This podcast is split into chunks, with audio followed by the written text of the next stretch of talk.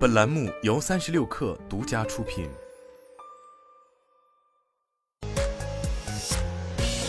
网络新商业领域全天最热消息，欢迎收听快讯不联播，我是金盛。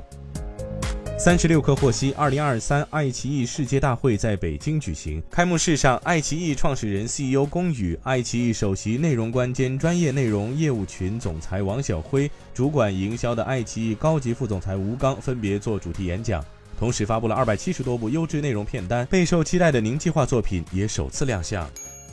红魔召开新品发布会，推出红魔八 Pro Plus 变形金刚领袖版以及刀锋系列 IOT。银翼电竞显示器、电竞键鼠等各类新品。据介绍，二零二三年第一季度，红魔取得了百分之二百一十三的销量涨幅，电充产品销量增幅提升百分之三百零八。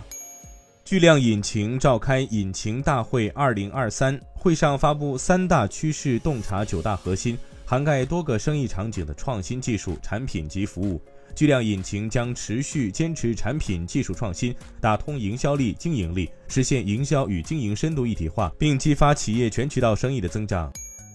日本一家饮料制造商计划推出一种能吸收周围空气中二氧化碳的自动售货机，以助力减少碳足迹。据日本广播协会九号报道，这种新型自动售货机由朝日饮料公司研发，使用一种含钙材料。可从周边半径一米范围捕捉、收集空气中的二氧化碳。工作人员可在为机器补货时，顺便更换二氧化碳吸收材料。朝日饮料公司总裁米女太一说，定于六月开始试用这种自动售货机，如果进展顺利，将于明年在日本全境推广。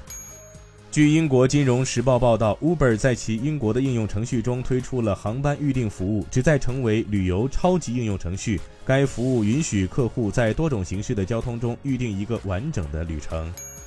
亚马逊全球开店数据显示，过去三年通过亚马逊全球开店出海的中国品牌型卖家数量增长了近三倍，品牌型卖家的销售额在2022年实现了双位数增长。在过去两年内的年复合增长率比非品牌卖家平均高出五十个百分点以上。